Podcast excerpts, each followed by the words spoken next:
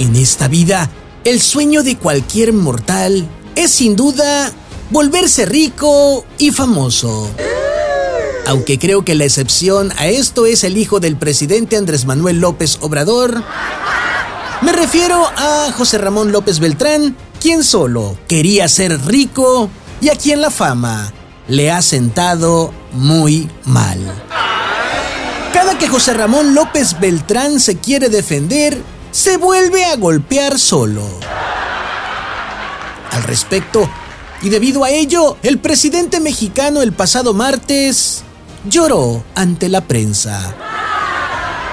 Eso es a lo que yo llamo un nuevo nivel de su especialidad, el hacerse la víctima. No, no lloró de tristeza, lloró como llora el que se lleva y después no aguanta la carrilla. Después de llorar, porque pues ya ni llorar es bueno, el día de ayer regresó a sus mañaneras con la intención, así es, de llevarse aún más pesado.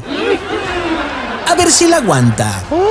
Palabras limpias. Ay, no, ¿qué es eso? En otras noticias, continúa muy caro el limón en México.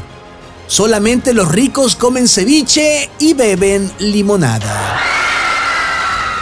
También, tras amenaza del crimen organizado a inspector americano de inocuidad en México, Estados Unidos tiene a México literalmente agarrado de los aguacates.